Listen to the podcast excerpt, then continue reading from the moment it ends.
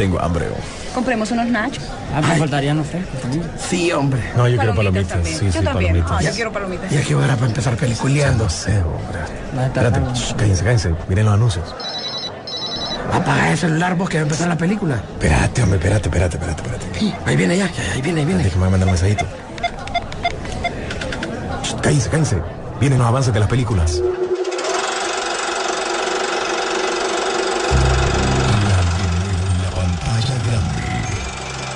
Rock and Pop Interactivo presenta.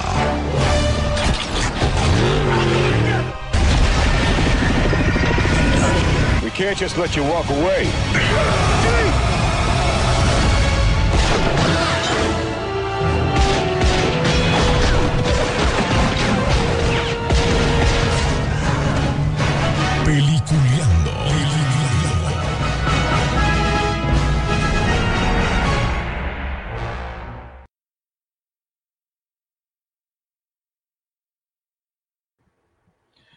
Buenos días, señores. Bienvenidos a otro programa más de Peliculeando. Obviamente, eh, agradecer a cada una de las personas que siempre está muy pendiente de nosotros todos los sábados a partir de las 10 y minutos, 10 y media que arrancamos nosotros el programa, igual con la repetición que tenemos todos los viernes a partir de las 7 de la mañana en la garganta de la Rock and Pop, en sus frecuencias 92.1 Tegucigalpa, 96.5 San Pedro Sula, en el mundo www.rockandpop.hn y también descargando la aplicación de Emisoras Unidas para que ustedes también estén pendientes de toda la programación de la radio y obviamente eh, eh, la Rock and Pop y Peliculeando para que podamos eh, enterarnos cada semana de lo que hemos visto de noticias del séptimo arte.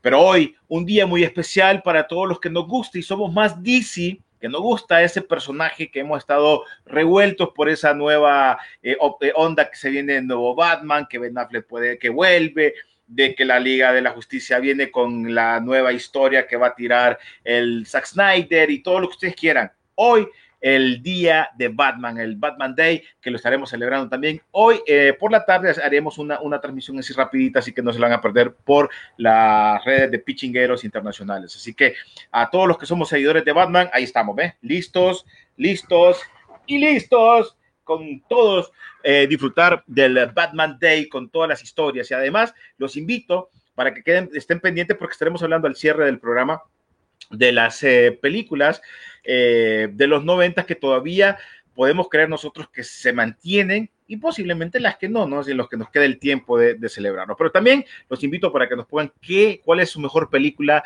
o cuál es su mejor Batman su mejor Batman, el Batman que usted quiere, solo escríbalo, no, no es que lo vamos a hablar al final, sino que ustedes digan, para mí mi mejor Batman fue eh, Michael Keaton, para mí fue Ben Affleck, para mí fue el, el, el, el, ¿cómo se llama? El este que brilla en la noche de Robert Pattinson, no sé, ya es su rollo, pero usted puede ponernos ahí para estar leyendo sus comentarios hoy en este Batman Day. Bueno, pues señores, y le damos la bienvenida a nuestro querido amigo William Vega, que ya está listo y preparado para poder hablar en este momento de todo lo que pasó en la semana del séptimo arte y también preparado con el Batman Day. ¿Cómo está William? ¿Qué tal? Buenos días, saludos a todos, ¿verdad? Desde la ciudad de Miami, Florida, les saluda William Vega y pues aquí estamos, hoy día de Batman y para aclarar lo que dijo René, eh, no es películas en general de los 90, sino películas animadas, Animadas, sí, de los películas 90, animadas. cuáles son las que pasaron la prueba del tiempo. Vamos a hablar de eso y antes de que entre nuestro próximo presentador, pues tenemos los trailers de la semana, ¿verdad? Que fueron eh, The Devil All the Time, que ya está en Netflix, ¿verdad? Ahí sale el, miré. Batman, Spider-Man, Pennywise, eh, Bucky incluso en esta película que creo que no ha tenido buena crítica, pero bueno, salió esta semana, ¿verdad? Y la cinta trata sobre una historia no lineal de varias personas perturbadas que sufren los daños de la posguerra. Tenemos Infidel también con este Jim Caviezel que hizo el papel de, de Cristo, ¿no? En La Pasión de Cristo. Pues regresa en esta película sobre un periodista extranjero cuyos derechos son infringidos y violados por antagonistas iraníes. Y tenemos esta que es un anzuelo de Oscar, ¿verdad? Incluso en las predicciones ya está apareciendo esta película de Judas y el Mesías Negro, que trata sobre la, la historia de los principios, creo yo, o finales de los 60, del delincuente William O'Neill, que acepta trabajar como informante de la FBI para acabar con el presidente de la, de la, del partido Pantera Negra, Fred Hampton. Así que muy pendientes de esa película porque créanme que esa va para, va, va para, ¿cómo se llama?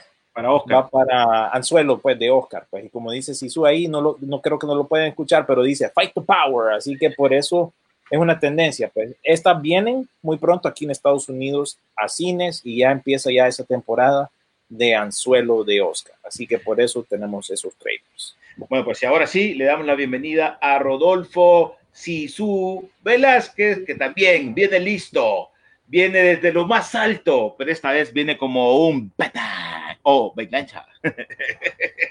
¿Cómo estás, Sisu? ¡Fight the power! ¡Fight the power! Buen día y hoy como todos los sábados de pandemia. Bueno, disfrutar un Batman Day y esperando pronto, pronto volver a los cines.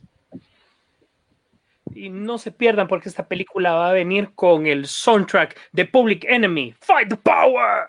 ¡Fight the power! ¡MC! Oíme, por cierto, de estas películas, miré la primera, eh, eh, El Diablo a toda hora, es una película, creo, eh, creo que va, va, a haber problema con la gente también religiosa, ¿no? Eh, son cuatro historias en una que obviamente se involucran en, en, en esos temas religiosos. Eh, creo que, como te digo, la gente que, que, que, lee mucho la Biblia y que se acuerda de los versículos y todo eso, va a encontrar ciertos detalles en las cosas que ellos creen, en las creencias que ellos van manejando. Entonces, eh, sí ha tenido mucha controversia, eh, pero, eh, pero igual, échenle el ojazo y ustedes dan su opinión. Es, vamos, vamos a ver esta película. Yo todavía no he tenido la oportunidad de ver. De hecho, había dos en Netflix que me llamaban la atención esa incluía la otra que ha estado causando bastante revuelo, que no sé el término en, en, en, inglés, que era incluso de unos menores de edad que habían sexualizado, ¿cierto? Sí. También esta película había sí, sido no, la no, semana pasada. No hemos tocado muy, no hemos tocado ese tema aquí, pero lo compartimos en el muro y hay bastante controversia. La verdad que esa película, pienso yo, es un es un documental, ¿verdad? en inglés se llama Cuties, o creo que en español Cuties, le pusieron, en español uh -huh. le pusieron bonitas, algo así como, no sé, un nombre, no sé, pero la cosa es que la película esa ha traído bastante controversia, incluso mucha gente ha estado quitando sus suscripciones de Netflix en protesta a esta película, que básicamente es un documental sobre una chica de descendencia afro afrodescendiente en Francia, creo yo, que um, ella quiere participar en un, en un, grupo de baile. Es una menor de edad, es una niña pequeña, pues. Pero sí, sí, sí, es una... Es una cipota, pues, pero eh, dicen, yo no he visto el documental, nada más la noticia, que sexualiza mucho a las niñas en este documental y por eso la gente está en contra de este documental y por eso quiere que Netflix la quite y no ayudó tampoco eh, a la controversia el material promocional que usó Netflix para promocionar la película, donde sí las imágenes son, no, no me gustan, no me gusta para nada todo lo que presenta esta película, eh, es incómodo incluso hablar de ella porque no te está presentando nada de valor, pero concuerdo con muchos que y opino que sí, presenta una imagen muy fea, una imagen así bien eh, que quieren sexualizar pues a las niñas y eso no me gusta en lo absoluto. Entonces de ahí viene la controversia. ¿Ustedes no, no, creen, no creen que Netflix ya se está alejando de películas eh, netamente eh, más, más, más, eh, más películas más, ¿cómo se le dicen? Eh, ay, más orientadas a lo que vemos nosotros actualmente en el cine. Entonces, están metiendo muchas películas diferentes y ahora creo que no solo películas de diferentes países, sino que muchas series que hay un momento que termina aburriendo eh, eh, la programación que te está dando eh, Netflix, porque hay series que realmente no, no vale la pena, ni siquiera te da ánimo de verla. Eh, a, a, a, diferencia de Amazon, que poco a poco sigue metiendo películas o series más como que tiradas dependiendo de los géneros o dependiendo de los tiempos, ¿no? Pero, pero sí siento yo que Netflix le ha bajado a las películas eh, eh, que han salido o que estaban saliendo en el cine. Mira, el catálogo de Netflix, eh, ese es un estudio que ya se ha hecho, tiene que estar rotando continuamente. Aquí puedes verlo desde dos puntos de vista. El primero es como usuario. Muchos usuarios dicen de que el contenido Netflix es aburrido y tenés que andar buscando cosas diferentes, porque ves una película que está ahí, es muy similar a otra, está llena de series, está llena de documentales, de contenido exclusivo, que solo es para el que le interesa. Entonces ellos, ahí viene la parte de negocio, tenés que buscar eh, mercados por donde sea. Y esta película obedece simplemente a un 5% de su mercado, según la métrica utilizada, pues. Y entonces tenían que lanzarla. El asunto es que eh, Netflix contrata también otra empresa que es la que hace la promoción de sus cuentas. Entonces, ellos toman el material que ven y lo ven y, y dicen, bueno, lo sacamos acá. Hay una fotografía en internet bien particular que aparecen las, las cuatro niñas. En la foto normal de la película eh, aparecen normales en un gesto X, pero en la, eh, en la fotografía promocional incluso le cambian un poquito el color de piel y parece que son como diferentes, como que las quieren ver, eh, no sé la palabra es verlas un poquito mayor, sexualizarlas ni, eh, ni siquiera la palabra adecuada, pero es como la promoción de Netflix la está vendiendo como algo totalmente diferente a lo que es, ¿verdad? Entonces ahí es donde se combina un montón de, de situaciones. Eh, yo no la he visto, pues, y hay que verla para, para emitir un juicio, para saber de qué se trata o qué es a lo que nos estaban tratando de vender también. Sí, no creo que valga la pena verla y si quieren oír una opinión sobre eso, pues me quedo con la que compartió esta youtuber que también mira René, que se llama, ¿cómo es? Fuera de Foco. Ajá. Eh, Gaby Mesa, que es una periodista y blogger, qué sé yo, crítica de cine mexicana. Ella habla sobre la película, ella la miró, así que les recomiendo que miren esa si quieren indagar un poco más, pues, pero aquí creo yo que no sé, es una película bien rara. No comparto lo que comparte la mayoría de, la, de los periodistas que dicen que sí tiene algo que, que, mostrar, algo importante que decir, pero creo que no. A la final, el mensaje que quizás quisieron transmitir, creo que es nulo viendo las imágenes, las, cosas que se miran, pues no, no sé, no comparto en, en absoluto todo lo que tiene que ver esa película, pero sí ha traído bastante controversia y Sí, aunque leve en cuanto al gran esquema de la multitud de suscripción, eh, suscriptores que tiene Netflix, sí ha pegado un poquito, ha, disminuido debido a, la transmisión de esta película, ¿verdad? Entonces, lo que estamos viendo es que también muchos de esta gente que, que defiende lo que es la justicia social y todo este movimiento está a favor de la película. Entonces, hay varias controversias ahí mezcladas en todo esto, pero sí, hablando, es queda juicio de cada quien me hablando de este tema eh, y les pregunto a los dos así, a calzón quitado, como se dice, o a Bati calzón quitado ya que estamos en el Batman Day. Eh, ¿Ustedes creen que esto de, la, de, la, de, lo, de, lo, que está pasando actualmente eh, en el mundo o en el cine sobre la, lo, lo, que tenemos que incluir diferentes eh, razas a las películas, igual no solo en las películas, mira los Oscars que se están mencionando, que lo hablamos hace un par de, de sábados, de que tienen que trabajar, si, si, si, el personaje gay tiene que contratar un gay, si la, y que, que dentro del staff tiene que haber también de esas personas trabajando ahí, los doblajes en español, si alguien es, es negro, tiene que ser un negro el que haga el doblaje, todo ese tipo de cosas, y aún así están metiéndose rollos y ahí donde entro con una de las noticias que se viene Hércules y están mencionando que quieren poner al que hacía de Creep de, Hércules. Entonces, no sé, y, quiero su opinión, pero su opinión así, porque somos, somos nada más personas que nos gusta ver el cine de una u otra manera, no somos expertos, eh, no tenemos un título, pero sí nos gusta esto, para que no vayan a empezar a criticar, ay, es que estos se las tiran de... No, el problema es que siento yo que a mí me están aburriendo con esto, estar cambiando todo este tipo de cosas. Siento yo que es, antes a nosotros nos cachimbeaban, antes vos salías a la calle y, cuál era tu cosa y te daba riata con el brother. Ahora eh, tenés que mandar, eh, eh, insultar a la persona, vas preso por esto. Ahora antes me decían, ah, gordo, y no me molestaba. Ahora le decían, hey, gordo, te demandan. Entonces, siento yo que eso ya me está aburriendo. Se están aprovechando y, y están terminando de arruinar lo que a nosotros nos gusta, que es el cine. ¿Qué opinan ustedes de eso? Esa es mi opinión, ojo. Sisu. Ok. Um, en primer lugar, pongámoslo plano, con una respuesta desde el punto de vista cinematográfico, como tal. No dudo que Michael B. Jordan es un actor de peso que te puede hacer una buena película como hijo de, Zeus, como Hércules, que le va a quedar muy bien y, y- y excelente. Pero aquí te voy a decir, el papel debería de corresponder a un Henry Cavill, por ejemplo, ¿verdad? Por sus rasgos físicos, porque es algo griego. Correcto. ¿Me entendés?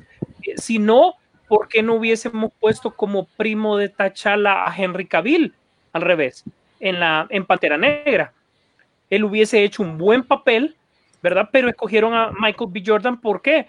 Porque obviamente tenía que ser primo de Pantera Negra y correspondiente a su raza. Si no, yo creo que eh, las cosas son congruentes una cosa con la otra, ¿verdad? No dudo de que Michael B. Jordan como actor ha crecido bastante. De hecho, me ha gustado su papel. No solo es el típico musculoso, sino que realmente le pone. Creed es un ejemplo muy claro de eso, Buen ¿verdad? actor. Buen actor. de su evolución, ¿verdad? Pero sus rasgos físicos no corresponden a lo que vos querés de una película. Una película es una interpretación de un guion. Ese guion, como los Oscars lo dicen, no yo, puede ser original o puede ser adaptado. Cuando es un guion adaptado, es tomar la idea de un libro. Y el libro es un autor que se imaginó algo que a la gente le gusta y quiere llegar a la mayor cantidad de gente posible.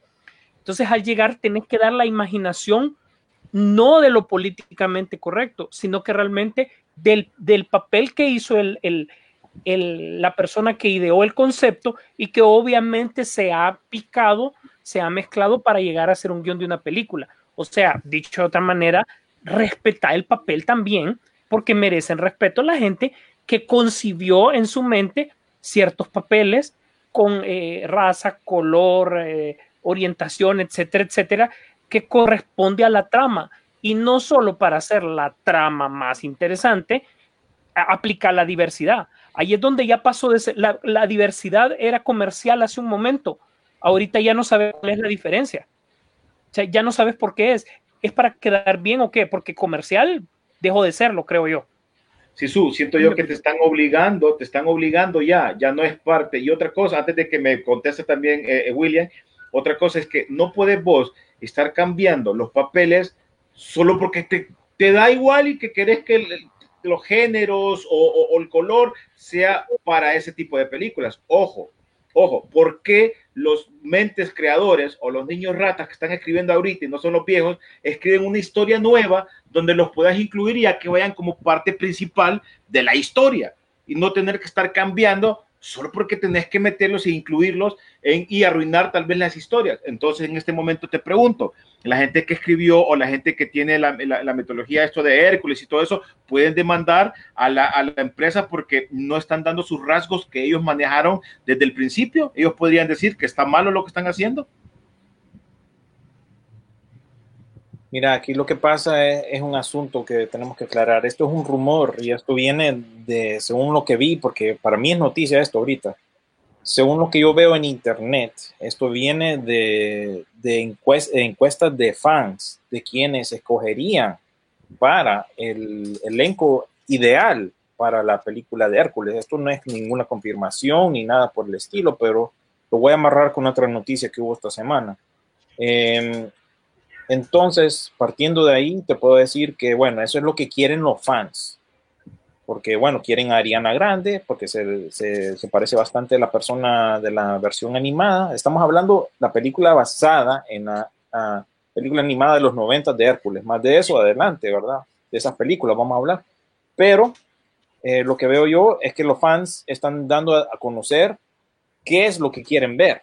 Ahora, que si le dan el papel o no es algo muy diferente, pero sí tiene que ver un poco con lo que dice René, que la gente pues está cambiando su ideología, aunque no es así, pero creo yo que no deberían de hacerlo. Más bien aquí este cipote que agarraron para He-Man y agarraron para Atom Smasher hubiera sido perfecto para esta versión de Hércules. Eh, ¿Va? ¿Verdad? Ahí sí caería bien, ¿verdad? Porque está chavalo y, y todo lo que quieran, sí concuerda más creo yo que no va a ocurrir con esta película porque ya está transcurriendo con la película de la sirenita. Ahí sí van a ir full caribeño, ¿verdad? Entonces, por ende, ahí sí tiene sentido de que vayan introduciendo eh, actores de afrodescendientes. por la temática, porque ya, ya que lo están transformando en algo caribeño, pues tiene sentido. Aquí no le veo yo sentido y nada más es em, el deseo de los fans, según las encuestas, según lo que yo logré ver ahorita en internet. Ahora, hablando de personajes afrodescendientes o actores afrodescendientes, esta semana salió la noticia que eh, Jonathan Majors se une al elenco de Ant-Man 3, posiblemente como Kang el Conquistador.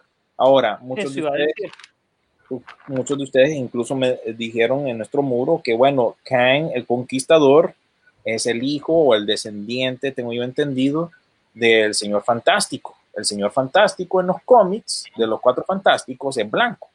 Correcto. Al escoger este actor, ya la gente ya se está adelantando a los hechos y está diciendo, oh, eso quiere decir entonces que el elenco eventual de los Cuatro Fantásticos va a ser afrodescendiente. No necesariamente ustedes. Una, porque no han confirmado que él va a ser Kang the Conqueror. Se especula que sí, está muy así.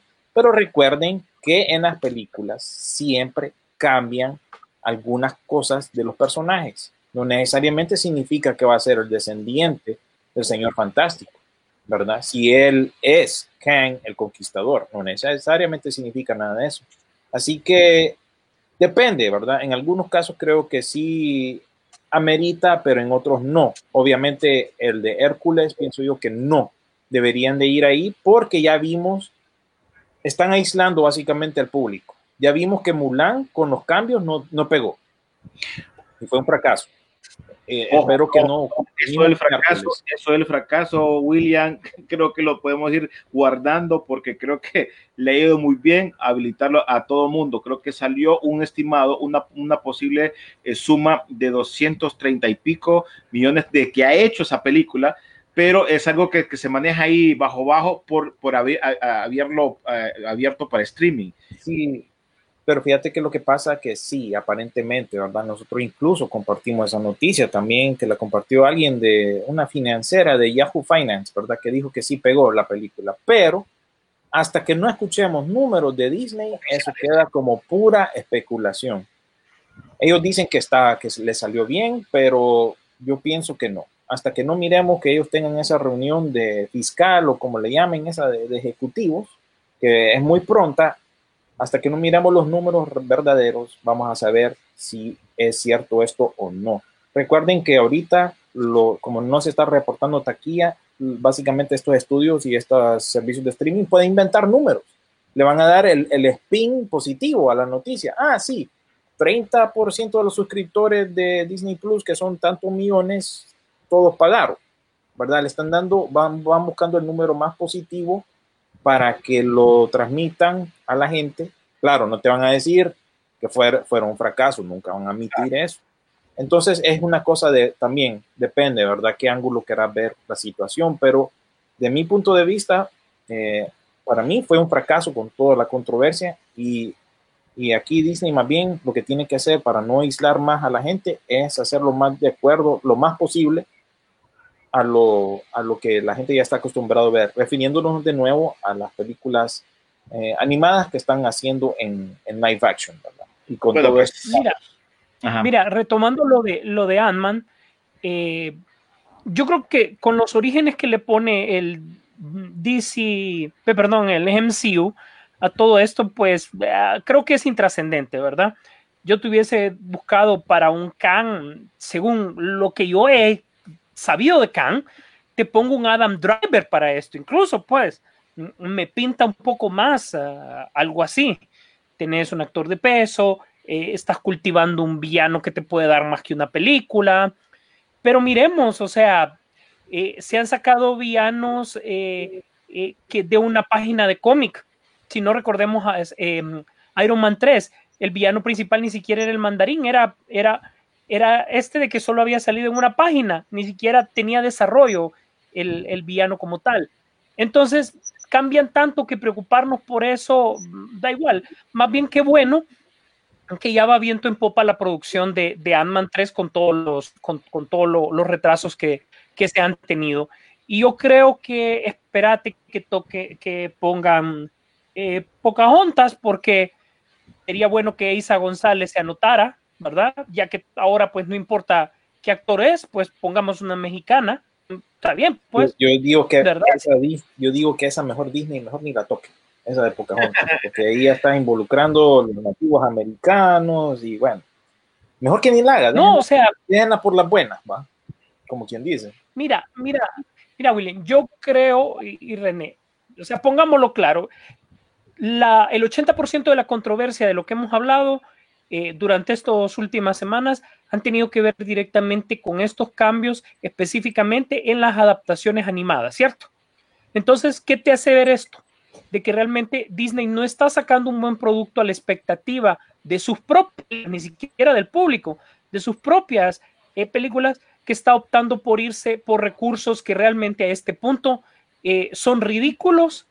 Yo creo que incluso eh, eh, la gente de color muchas me- veces se molesta porque el hecho de que estén puntualizando demasiado que son de color mientras se ha vivido una evolución en la historia americana, en este caso, y en la historia mundial, que ha permitido que las conquistas se logren a través con el, del tiempo, con el pensamiento, no con la imposición comercial, creo yo. Y sería bueno en algún momento eh, hablar con, con alguien de, de color que tenga que ver con el espectáculo, ¿verdad? Y hacerles preguntas cómo lo ven, cómo lo percibe, ¿verdad? Porque realmente este tema ha tomado más importancia que el cine propio. O sea, y, eso realmente no solo molesta, sino que dice, estás condenando a muerte el cine, pues y el entretenimiento como tal. Porque ahora cine, recuerden que ya el cine se salió de la sala, el cine se está viviendo en todos lados. El cine lo estamos viviendo en las series, disculpen, pero las producciones son así. Lo estamos viviendo en los videojuegos y lo estamos viviendo en la, en la nueva eh, campo de batalla que es Internet con los streaming, ¿verdad? Así que eh, eso es lo que creo. Así que yo no sé qué es lo que es siguiente que se irán a, inventar con todo esto. Bueno, pues ahí solo falta que inventen que, que cuando a, los que a los que nos tenían de eh, ¿cómo se llama? las historias esas de, de, de la cuando tenían a, lo- a los a los eh, afroamericanos o a los negros que los tenían eh, agarrados y los tenían como esclavos, ahora los van a poner que los blancos éramos los esclavos, para que si, así- es como que hagan eso. Son esos cambios que te están obligando a hacer. Ponerle que en el cine, decime qué película para vos es una de las más importantes de los 80 y que venga vos y que vaya, pongamos, va- volver al futuro y quieran hacer una, una- un, un reboot de esa película y que quieran poner que, eh, que, que Martin McFly es de color, que, que, que el Doc es un, un- un brother que es gay y que hagan la historia igual. Entonces, esos cambios que, que te quieren hacer así como, no digo que eso va a pasar, es un, te estoy dando un- una, una, un- una, suposición o un supositorio, como le digo a Jairo.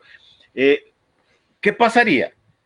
O sea, te están quitando la realidad o lo, o lo que fue la película, porque muchas veces todas estas películas que están haciendo esos cambios son películas que ya fueron hechas, ya sea animada o ya sea una película que es un reboot de, de hace mucho tiempo, ¿no? Fíjate que eh, yo, hace, yo hace dos meses les recomendé el documental de los Beastie Boys que salió para, para Apple TV incluso, ¿verdad? Donde hablan sobre la historia de ellos, ellos mismos. Y algo que me llamó la atención, que no, que no olvido de ese documental, es, es- este es el otro lado de la moneda. O sea, Def Jam Records, cuando empezó Def Jam, y si vos, René, vos lo sabés, está identificado Def Jam Records con, con música eh, de color, ¿cierto? O sea, música negra, pues, Correcto. todo eso.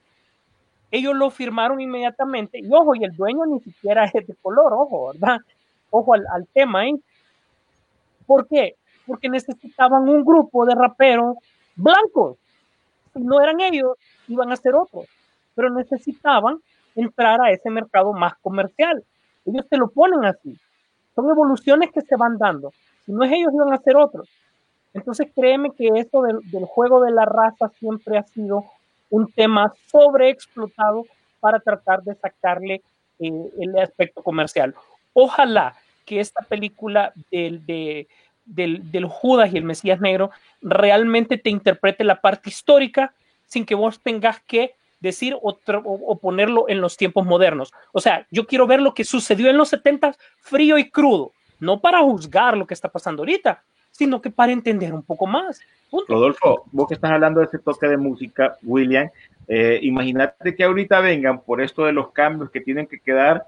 No, brother, si, si, si el rap es basado de- del Brown, del Brown, de, de- de que es el negro el que lo canta. Imagínate que artistas como, como eh, Eminem, brother, ya no podría cantar más rap porque él es blanco. Lo que es Vanilla Ice, ya sus discos ya no va a poder hacer nada, quitarlos porque él, él es blanco y estaba rapeando. O es como que venga vos y, y empecés a cantar jazz cuando Jimi Hendrix, que era uno de los que también tocaba y era uno de los privilegiados en aquellos tiempos de los, de los eh, 60, 70, y, y venís vos y querés hacer lo mismo que él. Entonces, no, porque eso lo inventó un negro, no lo puede hacer un blanco. Entonces, así siento yo que te quieren ir cambiando las cosas. Todo mi respeto para estos artistas que lo han hecho y han comenzado con eso. Pero también eh, vamos a lo mismo. Entonces, en el cine está pasando algo similar, que si el personaje es, es, es de color, tienen que hacerlo de color, pero aquí quieren ya empezar también a cambiar eso. Ese es el tema que sí se está notando mucho y siento yo que ya está como que aburriendo y, y- y- y arruinando tal vez las cosas que nosotros hemos querido. Para mí, si lo van a hacer, y lo vuelvo a repetir, que lo hagan con un- una historia nueva y que los incluyan y punto.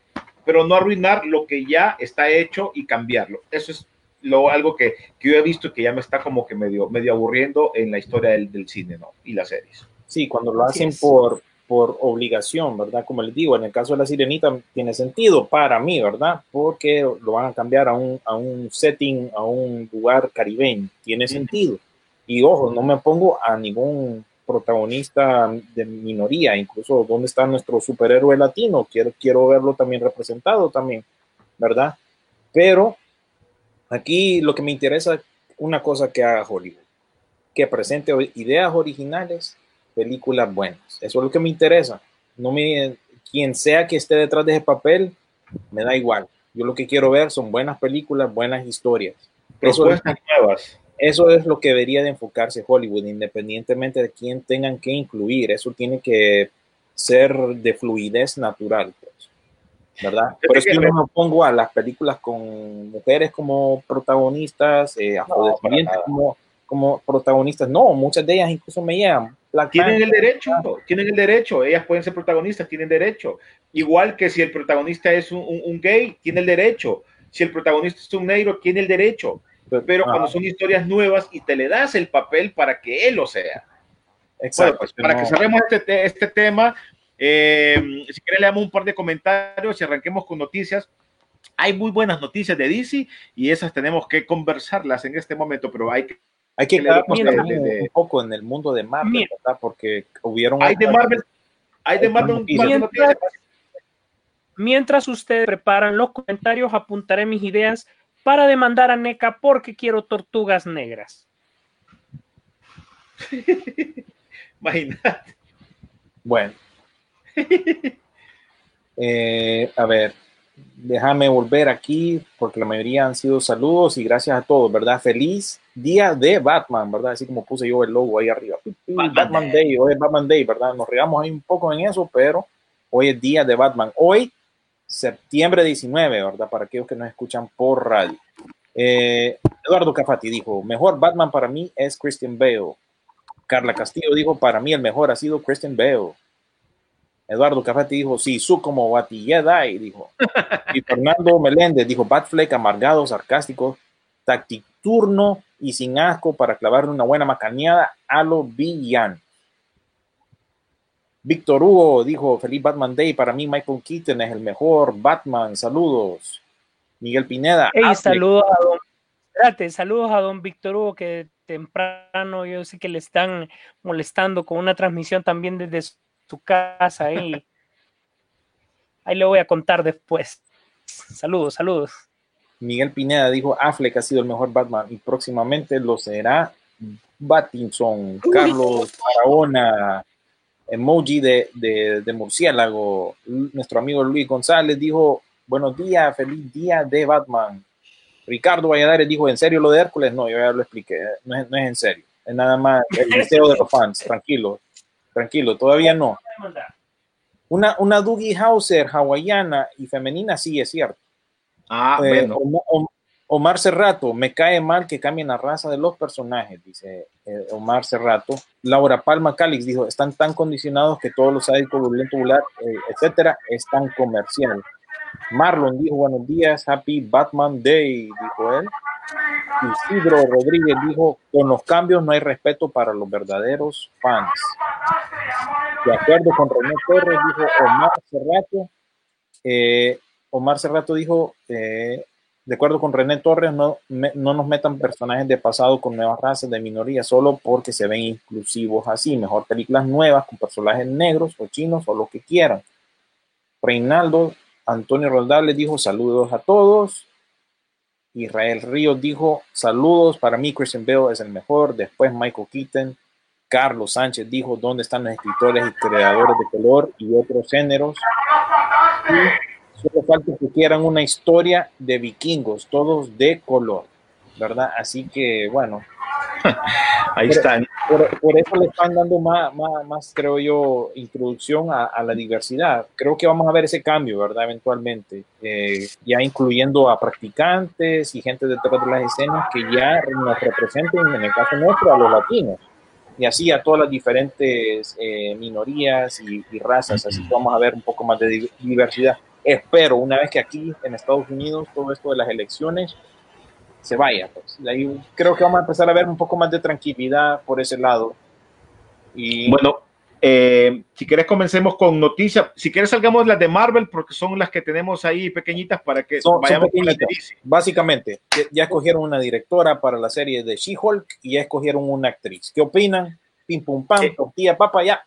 Tatiana Marcha- Marchalani, ¿cómo es así, es verdad? Sí, que ya salió una serie Orphan Black que yo ni, ni idea que de esa serie, solo La- sé que de ahí la- viene. Bueno, al La final, se- eh, la serie- perdón, dime Sisu. No, la serie es muy buena, es inglesa, tuvo buenas temporadas, eh, manejaba una trama bien complicada de clones. eh, de hecho, para los coleccionistas de Funko, lograr conseguir todos los clones es, ah, es ah, cuesta arriba. La serie pegó bastante, pero es un público específico, tenés que, tiene que gustarte mucho la trama inglesa, pero eh, eh, es un trabajo serio el que hizo, así que no dudo que le, que le va a ir bien. Y ya creo yo que eh, bajo qué eh, She-Hulk creo que es abogada, ¿verdad? La, la, la, Sí, la es abogada. Entonces ya, ya se me Ah, hace por la trama. Sí, va bien. Acuérdate que hay que ver cómo, cómo va la historia. Jennifer Walker, que como mencioné es abogada, es prima de, de, Bruce, de Bruce Banner y queremos ver, porque me imagino que va a ser parte también Hulk. Recuerda que según el cómic y lo que yo puedo haber leído en algún momento, creo que ella tiene un problema con una mafia, una mafia, entonces la- la- la- le pega un par de tiros y ocupaba un trasplante de sangre. El único que estaba ahí en su momento era, era, era Banner y le dio sangre y obviamente la contaminó y se hizo la que conocemos como Chihol. Vamos a ver si cómo van manejando esa historia. Si esa es historia, tendría que estar Hulk y se menciona que Hulk podría ser el, el personaje o el Hulk, no el de Avenger, el inteligente, sino que el Hulk de antes, como el de, el de Thor, Ah. más o menos, que todavía viene maleado. ¿Por qué? Ubicarlo- Porque en una línea de tiempo al inicio.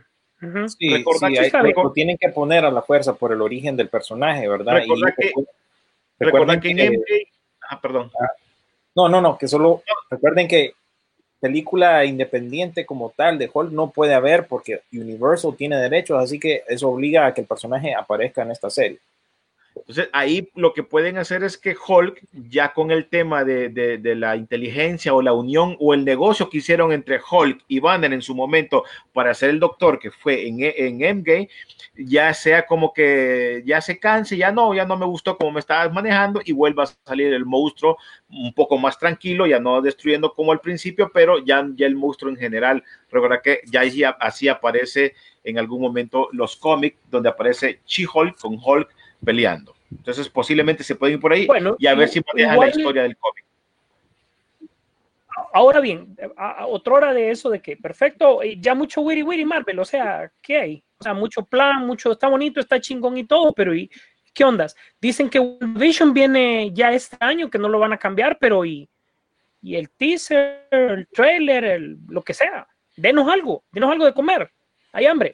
Pueblo lo- Hay, hambre, fíjate que esa mi- migasca, o mi, ¿cómo es? Mi- Poquitito que quedó ahí, lo, lo agarraron los fans, que los, los fans están siempre pendientes de las cosas. Esta semana Disney Plus sacó un anuncio de lo que se viene para lo que resta del año, ¿verdad? Y ahí medio medio se metió un par de imágenes de WandaVision. Entonces, creo que de ahí viene la noticia que esa sí viene para el 2020. Lo malo eh, para Disney Plus es que le urge este contenido original y eso fue lo que lo- nos vendió a nosotros el, el servicio este de streaming. Así que, a ver, es lo más probable que estrene después de eh, The Mandalorian, ¿verdad? Que ese va a ser el aperitivo para la gente, eso es lo que va, va a, a consumir de inmediato apenas lo, lo- lo suelten esos primeros episodios. ¿Qué más tenemos de, de- de Marvel ahí? De las noticias que me acuerdo era esa. Oficialmente el otro mes, ya en, en septiembre, perdón, en, en octubre, ya después de, de la espera legal, Netflix quería liberar los, los derechos de, de- de los Defenders.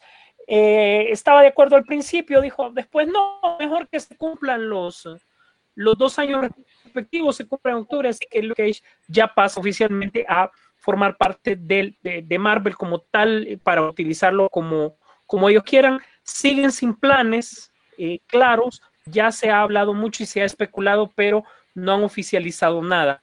Eh, no hay que olvidar que estos superhéroes urbanos tienen eh, bastante fans y bastantes seguidores y reflejan una realidad bastante interesante que, eh, pues, que comercialmente son buenas ideas.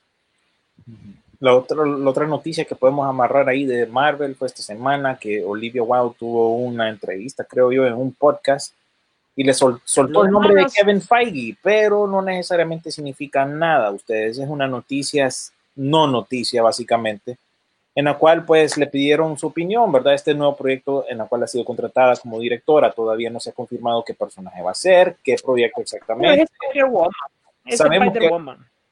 Sí, sabemos que está dentro del mundo de Spider-Man, pero ella en la entrevista lo que dijo fue, bueno, le preguntaron que qué opinaba, ¿no? De, de- de su participación y ella lo que dijo es, ah, lo único que puedo decir es que esto ha, ha sido lo más emocionante que me ha pasado, siento que puedo contar una historia que, ay Dios mío, creo que tengo que tener cuidado porque si no, eh, Kevin Feige me regaña. Eso es lo que dijo básicamente en pocas palabras lo mencionó de esa forma, pero eso no confirma en absoluto nada. Pero como ustedes saben, nosotros siempre, los fans, siempre agarramos una, lo poquito ahí que interpretamos, pues ya se hace noticia, pero no hay nada confirmado. No se sabe si este es un proyecto conjunto con Sony, porque Kevin Feige es exclusivo de Marvel Studios, nada por el asunto. Hasta ahorita este proyecto queda, queda por confirmarse muchas cosas. Así que no Es que es- así que es una noticia, no noticia. Es que no hay que olvidar que los derechos cinematográficos, los derechos del personaje son 100 mil veces propiedad de Marvel, pero cinematográficamente hablando, el tema ya pasa por, por Sony, pues. Entonces tendría que salir por ahí. Por eso, y es que eh, amarrando con la siguiente noticia, ya salió un gameplay de eh, Spider-Man Miles Morales, que sucede un par de años ya después de eh, la primera película que vimos, Into the Spider-Verse que obviamente sabemos que este es el juego para Play 5. El tema es que ya nos está preparando Sony que el siguiente Spider-Man oficialmente para el cine va como eh, live action va a ser Miles Morales. Y es más, yo creo que en los, eh, tomen la palabra en lo que voy a decir, en los siguientes cinco años, al menos, eh, Peter Parker va a ser un recuerdo del cine como Spider-Man. Va a ser definitivamente Miles Morales. Comparto algo que dijiste vos, Rodolfo, Sí, hace ya- ya un par de- de moda. Comparto algo que dijiste vos, Rodolfo, hace un par de también de meses en, aquí peliculeando, donde nuestra generación fue Peter Parker. La nueva generación es Mike Morales. Y yo creo que ahí sí vale la inclusión del brother, porque ya hay un cómic que se maneja de esa manera y está bien que lo, que lo manejen como el cómic, como ha sido él. Pero no era que iban a poner un Peter Parker negro. Entonces, para mí me parece muy bien cómo están manejando esa línea, aunque para nuestro recuerdo, si a vos te preguntan por el hombre araña, vos te vas a acordar de Peter Parker.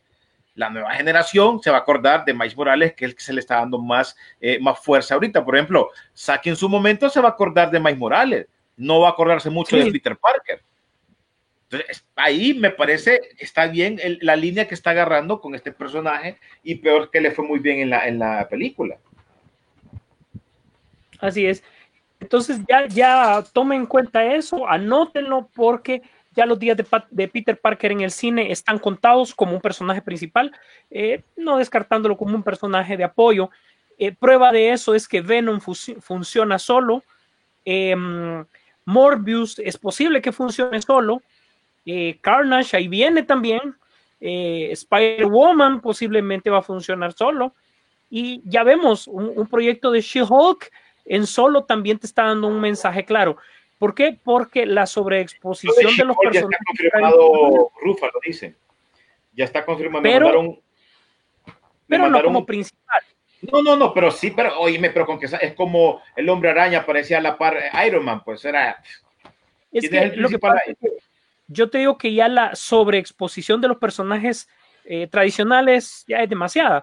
Entonces quieres refrescarlos, pues. Y Sony también se quiere, se quiere limpiar de, de- de- del trato que pueda tener con. con Independizarse Eh, un poco. Sí, ahí yo, yo lo que digo no se ha confirmado, aunque aquí dijo nuestro amigo Marlon, ¿verdad? Que sí se está confirmado lo de Mark Ruffalo en la serie, pero Mark Ruffalo en Twitter es que que- le dijo bienvenida a la familia. Eh, Sí, prima, eso le- le puse en el Twitter, es cierto. ahí, ahí pongo Prima le puso, prima. prima. Entonces, eh, eh, miren, como ya les expliqué, Universal tiene los derechos para las películas de Hulk, no van a hacer una película en solo de Hulk, entonces eso obliga a que él aparezca en otras producciones, así que es más que fijo que va a aparecer, pues, A- aparte de que así ha funcionado la cosa ah, hasta el momento. Teníamos más noticias de Marvel, chavalos, o ya pasamos con las otras noticias. Creo que ya podemos pasar, ¿no, Sisu? Oh, eh, por- perdón, perdón, pero falta una, falta una. Esta semana salió el tráiler del Mandalorian. Ah, pero es que no es de Marvel. Pero, Pero sí, eso- Sisu, que, que Pero que Disney. Pero es Disney y es, no es el mismo dueño, pues. Sí, la misma papá, tenés razón. Vaya, pues, Sisu, ¿qué, ¿qué te pareció ese trailer de, ¿cómo se llama? De la segunda temporada del Mandalorian y se medio confirma que aparece una luchadora de la WWE como un personaje que yo no sé quién es. Contanos de eso. Mira, no sabemos y el no saber es lo que más gusta del Mandaloriano. Te ponen cosas que no sabes, solo te hablan que la trama principal o la línea principal de tiempo que va a tener ahorita es que van a buscar un Jedi para poder entregarle a Baby Yoda. Pero sí ve durante el trailer la química que hay entre el Mandaloriano y eh, Baby Yoda o el niño como se le conoce, The Child eh, ves la óptica, ves planetas que reconoces, ves Tatooine, ves un planeta que parece Ilium, que después se va a convertir en la base de Starkiller. Recordemos que esto es antes del episodio 7, 8 y 9. Eh, podés ver un montón de referencias nuevamente al Imperio. Eh, una Jedi te da a conocer que sale por ahí. Y eh, también como Baby Yoda ya sabe cómo reacciona el Mandaloriano frente a cuando hay macaneo, cómo cierra la cuna y todo, y cómo, te, cómo inicia el trailer cuando está entrando y ves esa, esa típica escena del Mandaloriano a la par de Baby Yoda, eh, te hace reconocer a el trabajo de Akira Kurosawa junto con aquel, eh, el samurái y, el, y la cuna, ¿te recordás? Algo así, algo, una inspiración totalmente que George Lucas ha tomado.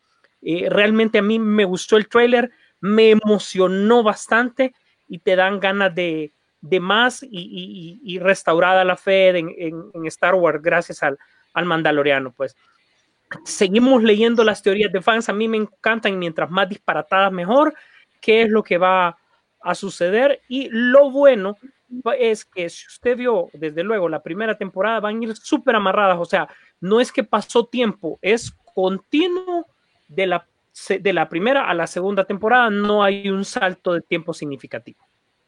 ¿Qué me Oíme, contás también de esa con- semi-controversia que se supone, y es un rumor, que Pedro Pascal pues ya no está involucrado con la serie porque quería salir más con eh, sin, sin casco y, y bueno, la gente se ha, ha opinado al respecto, ¿verdad? Que ya el brother, por eso no lo vamos a ver tanto en esta segunda temporada de El Mandaloriano, porque bueno, hubo un se conflicto ahí creció, se creció, decís vos, se creció. y van a haber episodios, eh, sí, se supone, ¿verdad? Según los rumores, como bien dice René, y se- por eso es que vamos a ver menos del personaje y vamos a ver otros personajes en la serie y por eso van a ver algunos episodios que no van a estar enfocados en, en- en el Mandalorian No como tal. No sé, William, pero eso me parece, y Rodolfo, al juez Dredd, ¿te acordás cuando salió protagonizado por Sylvester Stallone?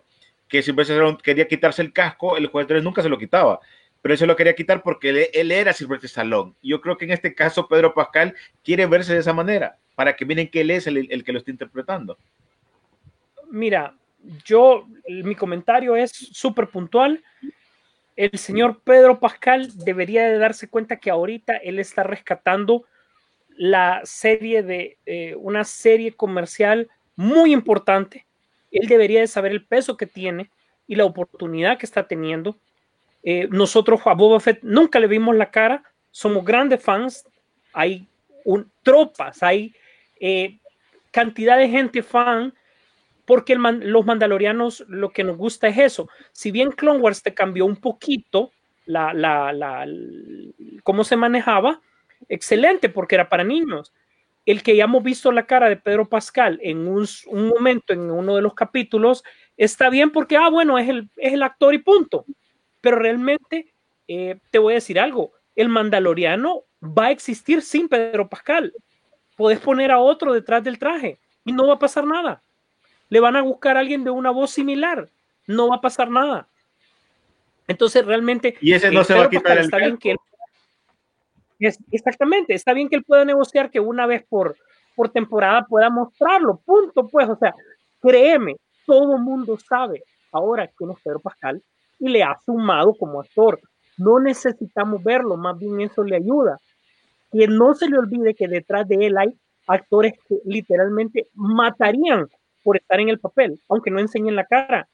Yo te voy a decir, mi amigo Daniel Logan, que, mm, que, de vez en cuando he tenido la oportunidad de cruzar un par de mensajes con él, él es el actor de, que interpreta a Boba Fett eh, en el episodio 2, que estaba pequeño. Ahora está más grande. Te apuesto que él lo haría sin necesidad de enseñar la cara y la, la gente se revolvería de igual manera. ¿Me entendés? O sea, hay un montón de actores que quieren y tienen una base de fans fuerte para poder estar en ese personaje, pero él le ha dado algo, ese no sé qué, y ese no sé qué consiste en que tenga casco. Entonces, que no lo vote por solo querer enseñar eh, su rostro. Él hizo un buen trabajo en Triple Frontera, pero aceptémoslo, o sea, ese, fue un papel porque tenía más gente alrededor, tenía, bueno, ahorita que estén solo, él debería aprovechar eso y no querer eh, tirárselas de que, ah, ok, tengo que tener más preponderancia, porque está creando un mini universo dentro del universo de Star Wars, que como ustedes mismos dijeron y William recalcó, está lleno de otros personajes interesantes. Te ponen una soca y nos olvidamos del Mandaloriano. Imagínate a Oíme, Soca criando a Baby Yoda. ¿Y, y por qué no mejor le decimos a Hasbro que haga una figurita de, de, de- ¿cómo se llama? De este mandaloriano que se le quite el casco. Ya, si él quiere que sepan que es él, ahí está, va, y que quede inmortalizado. Que lo hagan también en. Hot Toys, que le quiten el casco, y ya. Vamos a hacer un fundraiser aquí nomás. Mientras estamos hablando, todo el mundo lo va a apoyar. El hombre que esté tranquilo, donamos cada quien unos 5 dolaritos, ¿verdad? Y listo, ya, siguiente. Pero no sea grande más que eso. ¿Quiere la atención Sí, de los fans? La tiene. Sí, sí, tiene razón. Recuerden que, que esto es puro, puro, puro rumor, ¿verdad? Vamos a ver qué transcurre con todo esto, pero sí, más bien debería de dar gracias y es cierto, porque esta es una de las chambas más fáciles que hay ahorita en Hollywood, ¿verdad? Él solo realmente participa con su voz. Y esa escena que vimos en el primer, eh, primera temporada, por lo demás, son otros actores, William. son dobles que usan el traje, así que es, es la chamba más cómoda que hay, William. más bien. Y, y a quién William. reconocen? A, a la gente no reconoce a esos, a los dobles, sino que lo Ajá. reconocen a él. Ajá. La voz, la voz la pone en postproducción, ojo. Ni siquiera la pone en el momento porque él no puede hablar con el casco. Eso ya se probó, Es- es- ¿no? En la primera prueba nos dimos cuenta, él no pudo hablar con el casco. Le pusieron micrófono, se escucha encajonada la voz. Entonces dijeron, no nos confundamos, solo acuérdese del guion, cuáles son las, los gestos que utiliza y en postproducción póngale la voz. Si no, escuche cómo ha sido el trabajo de Ryan Reynolds, si no, el de Bradley Cooper, y si no, llámelo, aquí está el teléfono, trabajan para la misma compañía, el mismo conglomerado. No se me pierda. Ubíquesele. Y, y si tú, Uy. ¿qué me contás de, de este papel de que supuestamente tiene Sasha Banks como la supuesta Sabine, que es otro personaje que van a introducir, o bueno, bueno, ya fue introducido, ¿verdad? En la serie de Rebels, pero ¿qué onda con este personaje que supuestamente interpreta la estrella de la WWE? Es la que salió en el, en el, ti- en el tráiler, Sisu, con, con tapada. Sí, sí, sale tapada. Fíjate que yo tengo mis dudas por lo siguiente. Uno, cachos. esta chava cuando le he visto la fotografía es, es bien corpulenta, ¿verdad? Y Sabine es delgada. Ok, de, de la última vez que vimos a Sabine, eh, cuando se fue con Ahsoka a buscar a Ezra al final de Rebels, eh, ya había crecido un poco más, pero no, no tan no en la parte corporal. Eso es la única duda que yo tendría. Ahora bien, si ella interpreta ese papel, recordad que Sabine es, es, es peleadora, es, es ah, también obedecería a una luchadora, ¿verdad? O sea, te estoy diciendo que es combate cuerpo a cuerpo el que tiene Sabine. Y tiene sentido porque Sabine fue la que ayudó a entregar el sable negro, ¿verdad? Al final de Rebels, eh, para unir a los mandalorianos. Y eh, recordemos que al final de el Mandalorian vimos que el Moff Gideon era el portador del sable negro. Por derecho propio debería de ser el que manda en Mandalorian. Y ahí te están metiendo más a la cultura mandaloriana.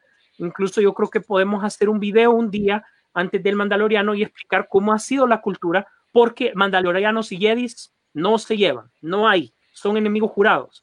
Entonces eso complica más la trama. Ah, que bueno, es y ahí está Sabine con- entrenando con el sable negro, aunque no es la, la, la, la portadora, pero sí lo ha ayudado a, a recuperar. Eh, esta chava, como te dije, el único tema es que la veo un poco más corpulenta de lo que debería de ser Sabine. Si vos la ves, ahí Sabine ya es, es, esto es un poco delgada. Pero como estamos optando por una actriz que haga combate cuerpo a cuerpo, yo creo que ahí sí vamos bien. Vamos a ver qué, a ver qué, qué tal le va a Sasha Banks en este papel, ¿verdad? Un dato de trivia para aquellos que no saben, ella es prima de Snoop Dogg. Así que ahí les va ese dato, a ver qué, qué tal le, le funciona esto. Voy, voy a leer un par de comentarios ah, de ustedes, ¿verdad? Con respecto a todo lo que se ha estado hablando. Otonía El Espinal dijo, mejor Batman Christian Bale. Muchos de ustedes no, no cambian de Christian Bale y de Ben Affleck. Ricardo Valladares dije que trabajen, sean creativos con historias originales, con temas y personajes inclusivos, por ejemplo, Pantera Negra, ¿verdad? Refiriéndose al tema de todo esto de la inclusión y todo lo demás. Marlon dijo, está confirmado Mark Ruffalo, dice él, en la serie de She-Hulk. ¿Qué les parece el ruido de Kang el Conquistador en Ant-Man? Eso ya lo tocamos ahorita, ¿verdad? Con respecto a ese personaje. Sa- Sabemos muy poco y no se ha confirmado como tal el, el personaje este para este actor Jonathan Majors que aparece actualmente en una serie de HBO Max que se llama Lovecraft Country. Yo no la he visto, pero sé que está en tendencia. Miguel Pineda dijo, ¿qué opinan de la serie de The Boys y las referencias que han hecho al tema de Josh Whedon y su versión de la Liga de la Justicia? Eso se lo dejo a ustedes dos porque yo ni papa de The Boys, ¿verdad? Tenemos que tener a Miguel Ojara también, o sea, refiriéndose al Hombre Araña 2099, eh, Marlon Zúñiga. Nuestro amigo Luis dijo, tan fregado con rumores la web que es con Pedro Pascal que tiene problemas con Lucasfilm. No pueden ver ojos bonitos en cara ajena, dice él. Miguel Pineda dijo, me imagino que ese Jedi será Ahsoka Tano y ojalá salga Darth Vader. También Marlon comparte que Daniel Craig hizo de Super, eh, Stormtrooper, perdón, solo por estar en Star Wars, solo por participar. Así que imagínense. Eh, la verdad que tiene buena chamba ahí Pedro Pascal y para qué descuidarla. Eh, a mí me cae bien ese actor, no sé por qué, no sé por qué le, le picó ese bicho o por qué se siente así, si fuese a hacer esto. Eh, cierto, ¿qué opinan entonces con respecto a la pregunta que hicieron de The Boys, eh, Miguel Pineda? ¿De qué Eh, opinan de la serie?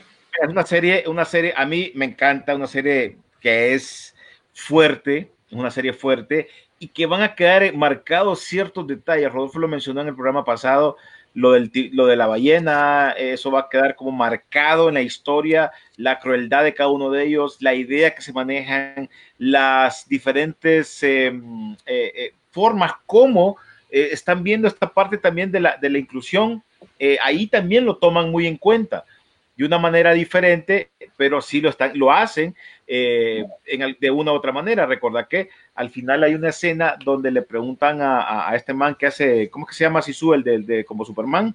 El malo este. Eh, Homelander. el, el, el Homelander. Chele, ajá, que le, le preguntan en, Sí, en- claro. en- le, le preguntan en una, en una entrevista, eh, ¿qué opina usted eh, de, de los personajes de raza, que no sé qué? Y él empieza a decir, bueno, tengo a uno que es de, de esta raza, tengo a otro que es negro, tengo a otro que es gay, que uno de nosotros está acá. Entonces ya lo, lo manejan de esa manera eh, hasta, hasta en la serie.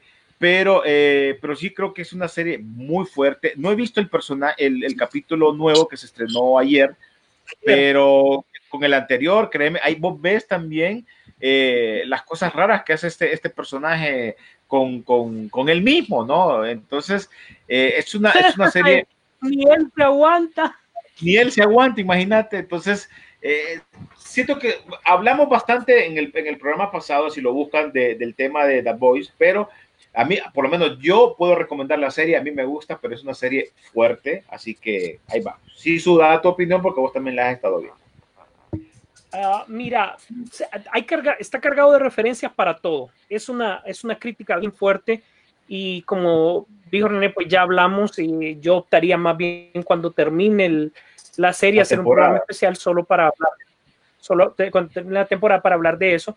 Eh, Homelander es un personaje visceral que ni él mismo se aguanta en ningún aspecto.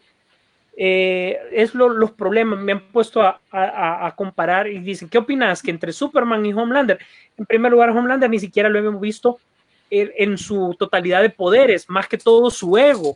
Y aquí se trata de que todos los superhéroes no muestran sus poderes, sino que más bien muestran más sus debilidades.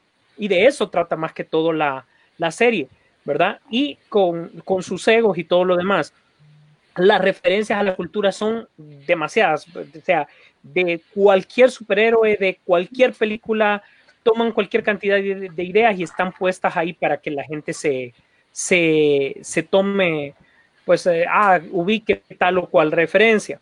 Ahora bien, y, y- ya al- alineados hacia eh, lo que es DC y Batman Day, eh, Ray Fisher ha creado un problema grande eh, sin precedentes y, y tiene mucho que ver esto, ¿verdad? Porque la controversia está alrededor de, de todo, ¿verdad? Eh, Ray Fisher ahora, eh, pues, ha dicho de que sí, todos estos elementos son verdad y ya su pleito no es con Josh Whedon, sino que es con los estudios. Entonces, ¿qué es lo que puso Jason Momoa? Eh, creo que fue el que, el que mejor me gustó como lo puso. Dijo, ahí hubo problemas, investiguen. Punto. Yo no voy a decir nada más ni nada. O sea, es eso. Hay problemas, investiguen. Pero para no dársele vuelta a Roy Fisher que está complicando las cosas, porque hasta se la tiró contra Ben Affleck diciendo que el hecho de que la noticia de que Ben Affleck salía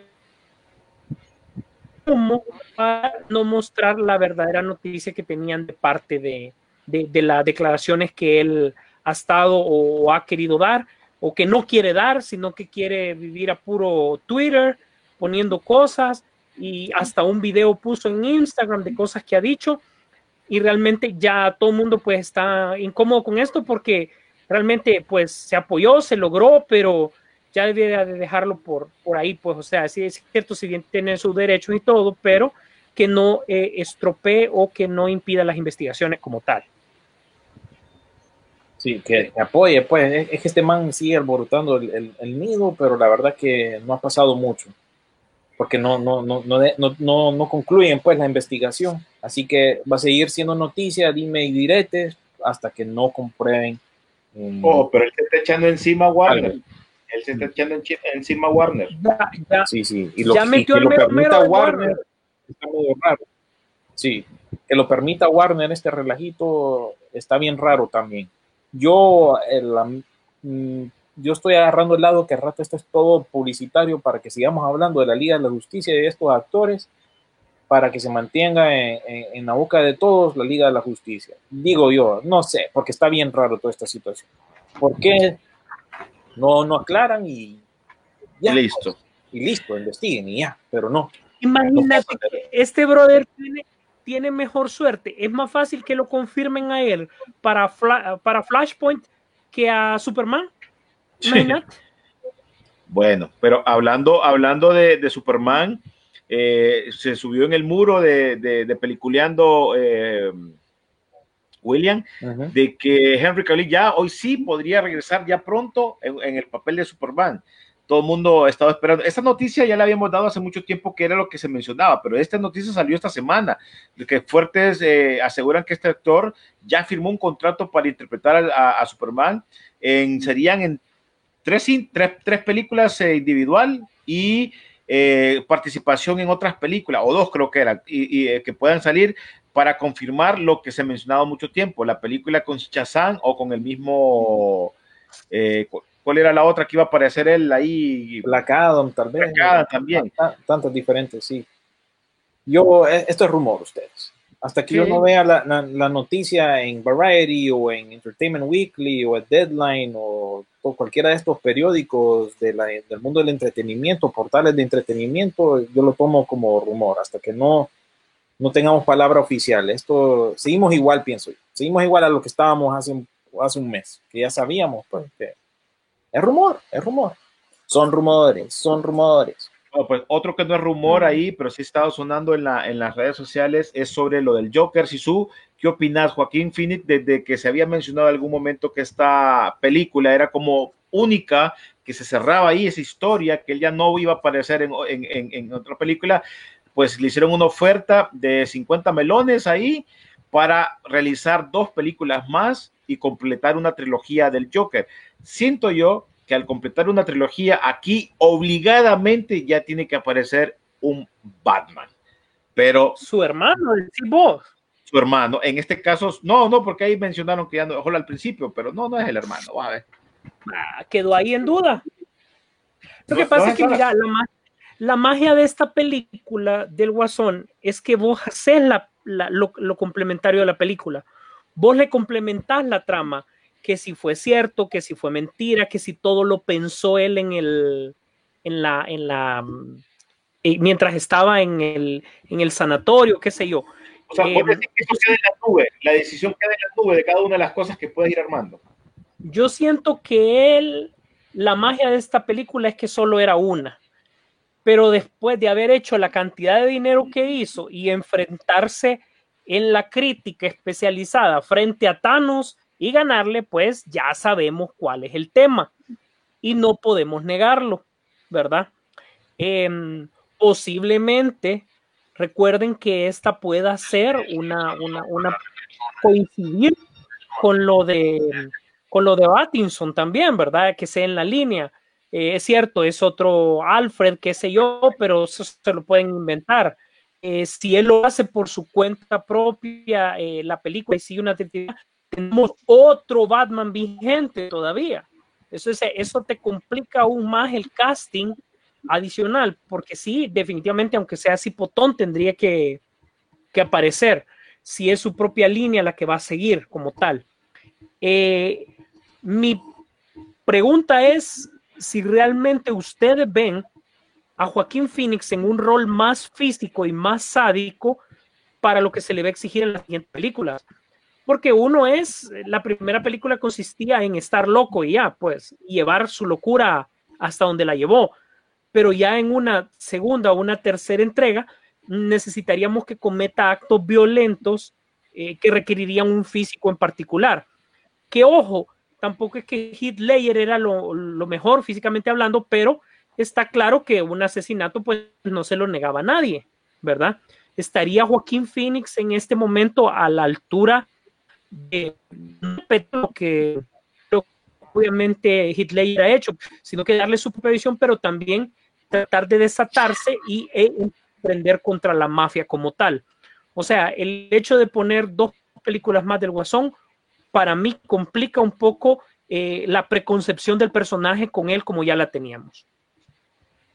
yo creo igual, yo creo que, yo creo que hacerle el cambio, ya esto estamos hablando por pisto, pues ya, ya cuando miras que te fue bien en algo y como podemos hacer una segunda hasta una tercera película, nos vamos, pues. Entonces ya le quitas la seriedad que te dio la primera película, porque estás pensando en otra, en otra parte más que es el billete.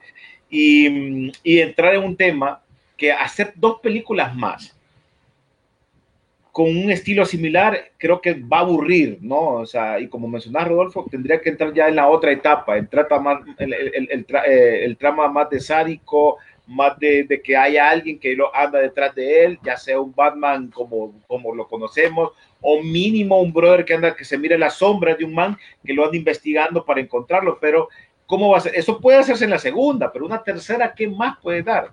Es bien complicada, pero eh, bueno, ahí vamos a ver cuando suena billete, pues... A ver, vos, pero yo, yo no me parece que esto, esto está para que la desarrollen más. Aparte, recuerden que ya estos son otros tiempos. Una película, películas tan cara y meterle tanto pisto a unas películas, ahorita hay que pensarlo en estos tiempos, ¿verdad? Sí. Tal vez más adelante, pero ahorita meterle billete a un proyecto o estar tirando dinero así como tal, más Warner Brothers que la está viendo palito con Tenet, eh, como que cálmense, ¿no? Así que, a ver. Es, inventar. es que empieza, sí, porque la situación es como mencionar, la situación está como para, para estar metiéndole aquel montón de billetes. Pero bueno. Sí, la noticia ahí era que le ofrecieron pisto y, y ya. Ese es y ya. Sí, para dos películas más. Pero bueno, vamos a entrar ya en el etapa porque ya nos queda poco tiempo. Ajá. Y ahí, oíme, y para puntualizar esto, o sea, igual a él le están ofreciendo dinero y él es actor y él vive de eso. ¿Cómo va a decir que no? todo está que le presente guion, pero no es él el que lo hace, así que ni modo, él va a tener que hacer lo que le piden, ¿verdad? Correcto. Así que, o sea, Joaquín Phoenix va a hacer lo que le pidan, pues, porque, y lo que él esté dispuesto a que le paguen. Punto. Bueno, pues entramos al tema de cierre, chavalos, el tema que habíamos mencionado nosotros la semana pasada. Eh, ¿Cuál era el, el, tema, William? Era las películas animadas, como nos metimos el rollo de Mulan, ¿verdad? Creo yo que por ahí empezó el asunto eh, cuáles son las películas de los noventas animadas que han pasado la prueba del tiempo, ¿verdad? Hablamos en general de las películas animadas de los noventas, pero cuáles realmente pasaron la prueba del tiempo, ¿verdad? Pueden hablar de todas, ¿verdad? Pero cuáles son las que ustedes recuerdan, ¿verdad? Eh, en la publicación que hicimos en la página, eh, ustedes pues comentaron, algunos de ustedes, ¿verdad? ¿Qué pensaban con respecto a eso? Yo puse algunos ejemplos ahí Batman Mask of the Phantasm, para mí ha pasado la prueba del tiempo. Esa es clásico como la quieran ver. También puse la, la imagen de Anastasia, ¿verdad? Algunos la recordarán. Eh, la película animada de, Aventuras en Pañales. Eh, la película copia de, de, Pixar Ants, de DreamWorks. Eh, la película animada de Macaulay Culkin, ¿verdad? El actor de Mi Pobre Angelito hizo una híbrida ahí, the, el, el uh -huh. maestro de, las, de los libros se llamaba en español, creo yo, The Page Master en inglés, Ferngully, El Último Bosque o algo así, en fin, hay un montón de películas que podríamos hablar, yo les voy a decir cuáles son las que opino yo, que han pasado la prueba del tiempo, porque sí vi algunas de ellas durante la semana y otras que definitivamente es un producto de sus tiempos. No sé Yo siento que hay películas noventeras que tal vez hicieron segundas partes que no funcionaron muy bien, ¿no? Eh, llámese películas de Disney. Disney, muchas de ellas podemos tomar en cuenta, como mencionas, que Aladdin, que creo que, no sé si Anastasia pasó la prueba, fíjate, a mí no, esta es una de las películas, como me mencionaste vos, ¿te acordás cuando te pregunté por Atlantis la semana pasada, vos me dijiste que no pasó la prueba?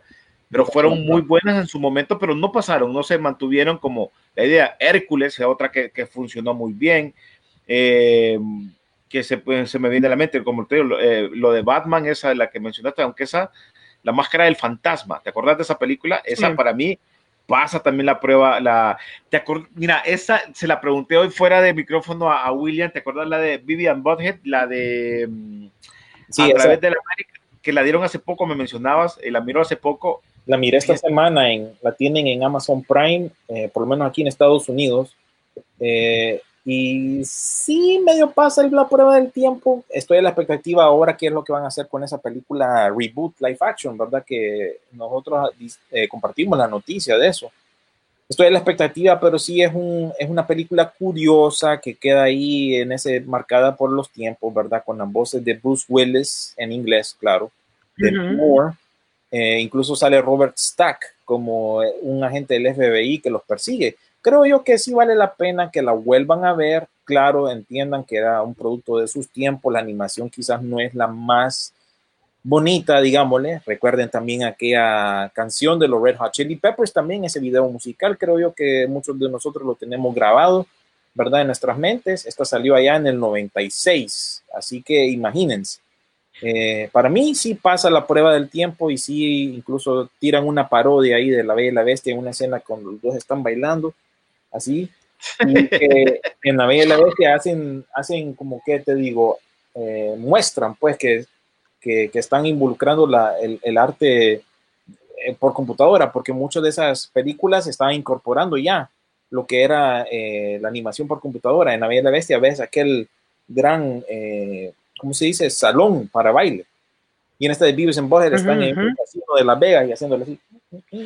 Bueno, otra, otra, otra también que entra aquí para mí, si no sé si, si compartís el gigante de hierro, y creo que hay mencionado claro. también otra, El mundo de Jack, que también son películas, ahí está, mira, son películas que son, las, que todavía marcan. ¿Verdad? Esta de Iron Giant, ¿verdad? Dirigida por Brad Bird, que eventualmente, pues, eh, pasaría al mundo de live action con Misión Imposible, eh, Ghost Protocol, lastimosamente con John Carter de Marte también, y en fin, Los Increíbles. Pero él empezó con esta película en el 99, The Iron Giant, que es un clasicón para mí, por eso lo tengo ahí en la colección, El Gigante de Hierro, como lo mencionó Marlon ahí. También él menciona El extraño mundo de Jack, que esa película es súper, hiper popular, ¿verdad? Hasta el día de hoy vemos mercadería de esa película por todos lados. Sí. Si sube alguna que vos recordés o que, porque tú traíste el, el tema la, a, a, ¿cómo se bueno, llama? Pues, la semana pasada. Pues fíjate que sí tengo varias, eh, un par de películas, pues más allá de lo que han colaborado ustedes, eh, creo que coincidimos en la mayoría, ¿verdad? Eh, quisiera solo mencionar unos elementos ahí. Bueno, creo que una de las películas que ya te puso esto un poco más, uh, más serio y que vos mirabas que las animaciones ya iban más adelante, eh, ya estaban mejorando, es en primer lugar eh, El Príncipe de Egipto. Príncipe de Egipto, eh, ya te salís un poquito de lo que, de lo que el trabajo que, que está haciendo Disney en su momento, ¿verdad? Y te muestra una, una animación, una buena historia que hasta el día de hoy creo que la seguimos, eh, nos sigue gustando. El gigante de hierro, por otro lado, eh, y en ese momento ya nosotros ya nos dábamos cuenta en los noventas, eh, como ahora también Hollywood tiene un problema siempre. Agarran una historia y dos estudios se pelean por ser la primicia. Eh, y, y, Ants en su momento tu, tuvieron su, su, batalla en los noventas, dos películas que aparentemente eran similares, pero ahí salieron. Son películas que, que, que, ahí es, que ahí están y pues, bueno, El Gigante de Hierro y hay una en particular que, eh, que se llamaba Once Upon a Forest, que eh, sirvió bastante de inspiración para el trabajo eventual que haría James Cameron para Avatar, aunque ustedes no lo crean. Así que ahí hay eh, unas películas.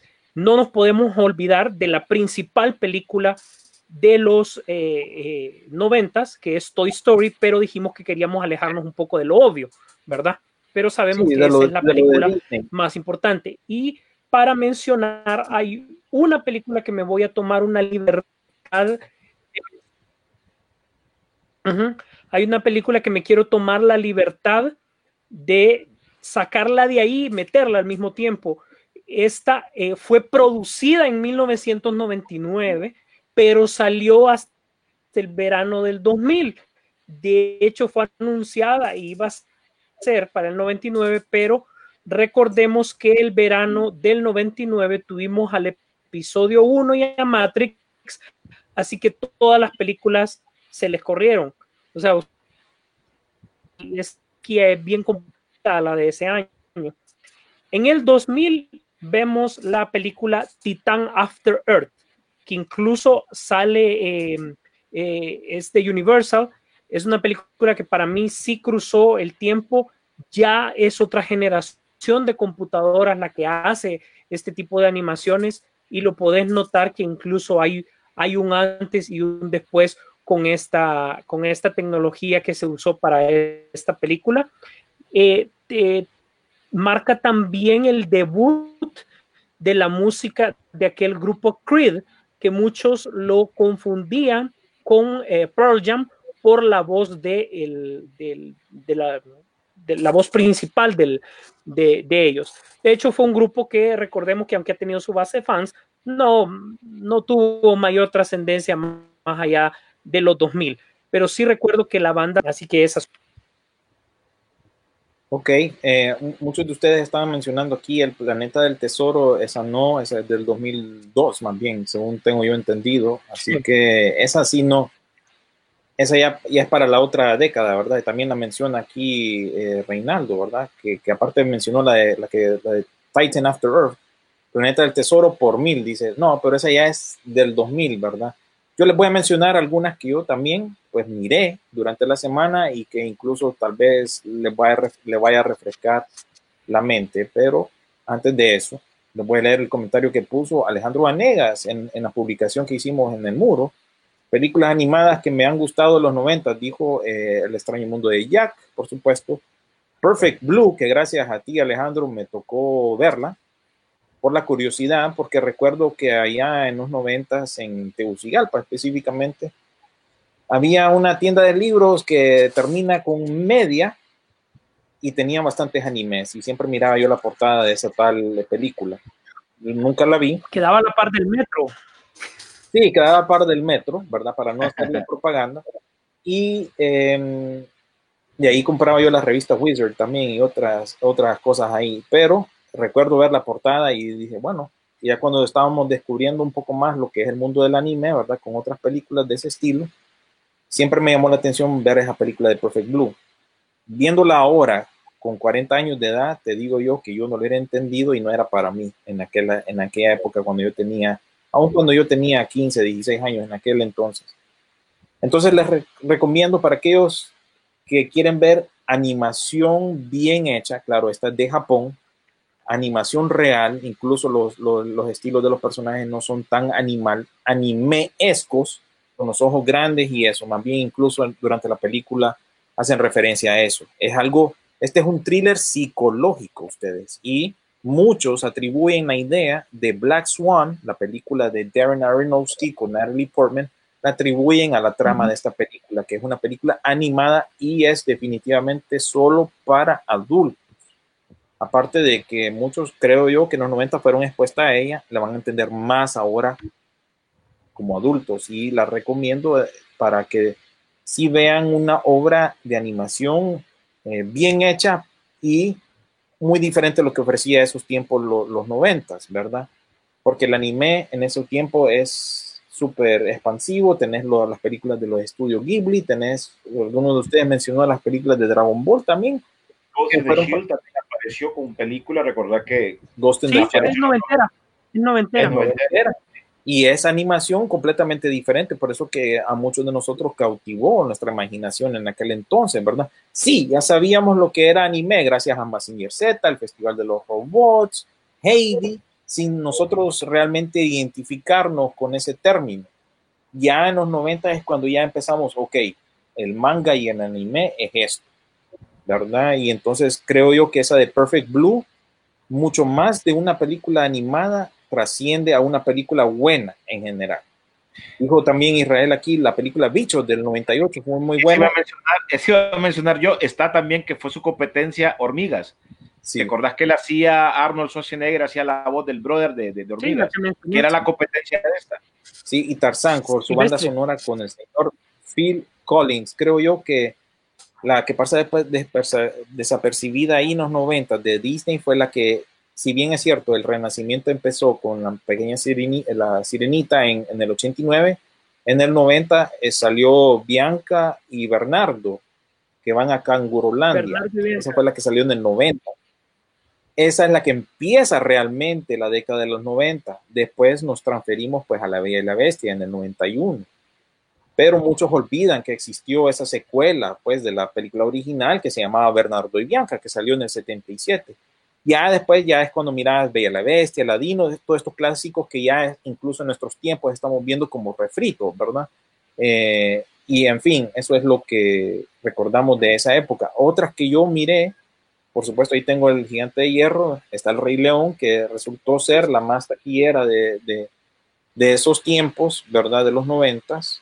Esta es la película animada más taquillera de, eso, de esa época, Sí. el Rey León. Definitivamente no hay para dónde, ¿verdad? Y la animación se mantiene, esta es obvio que se mantiene, pues.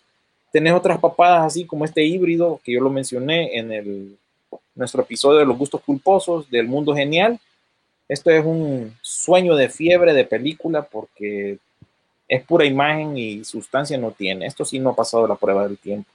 Pero sí hay que tomarlo en cuenta como algo animado de aquellos tiempos, así como la de Macaulay Culkin, ¿no? Que era un híbrido también, live action con animación. Tenemos que mencionar, por supuesto, la película de Pato Aventuras, que sí me la tragué durante la semana en Disney Plus. Y es buena. Todavía mantiene el, la, mantiene, me mantuvo, me mantuvo entretenido. La que sí no me mantuvo entretenido y sí la miré varias veces de niño fue la de los supersónicos. Qué Ah, sí. aburrida, papada. Eso nada más, nada más era una excusa para tener la música y la voz de Tiffany, ¿verdad? Aquella cantante pop de, De los los 80 más bien. Yo no sé qué andaba haciendo en los 90. No, Pero bueno. ocupaba trabajo. Ocupaba chamba, pero esa de Supersónicos definitivamente no ha pasado la prueba del tiempo ustedes. Eso sí, yo se los aseguro porque la miré, pero más porque la miré bastante de niño. Tenemos que recordar también la película de South Park ustedes, que salió en Ah, el 98, que esa sí mantiene la prueba del tiempo.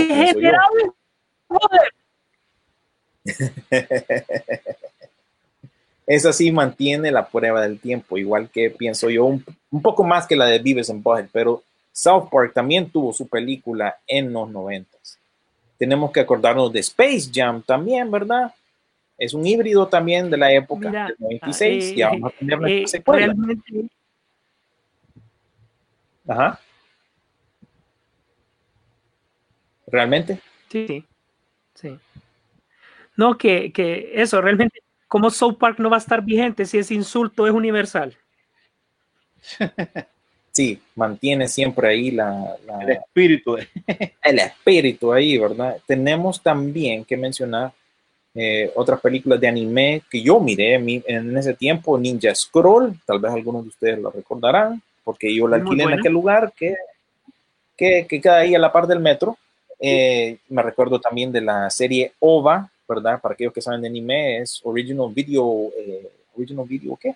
Va, ya me olvidó la última sigla, pero también una película que yo miré en aquellos tiempos de el agente, la agente Aika, pero eso ya es territorio anime ustedes, ¿verdad? Y hablando de territorio anime, no nos podemos olvidar de la película de Street Fighter. Esa fue un clasicón. Con Sí. esa animación y esa pelea de Chun-Li contra Vega, eh, tocayo mío. Mm. Pues Ah, esa es, una, esa es una animación pura y clásica y la trama todavía entretiene en estos tiempos, ¿verdad? Dice, dice Cintia Tercero, llegué tarde pero a tiempo para recomendar The Servant, serie recomendada, si ya la vieron, cuéntenme qué les pareció. Vamos a ver, Cintia, eh, ¿en, qué, ¿en qué viste esa serie? Es, es de Netflix. Yo a propósito de Netflix les puedo recomendar el documental de El Dilema de las redes sociales, esas se las dejo de recomendación para que entiendan qué es lo que, cada vez que ustedes se meten a Instagram, qué es lo que está pasando realmente.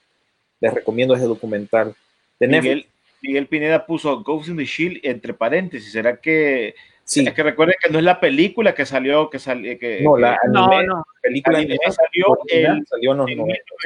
1995, se estrenó un 18 de noviembre eh, en Japón y obviamente de ahí es basada la película que miramos hace un par de, de años. y otras así que no están en- en- de- dentro del presupuesto de Disney. Les puedo mencionar un cuento americano, Fievel va al oeste, ¿verdad?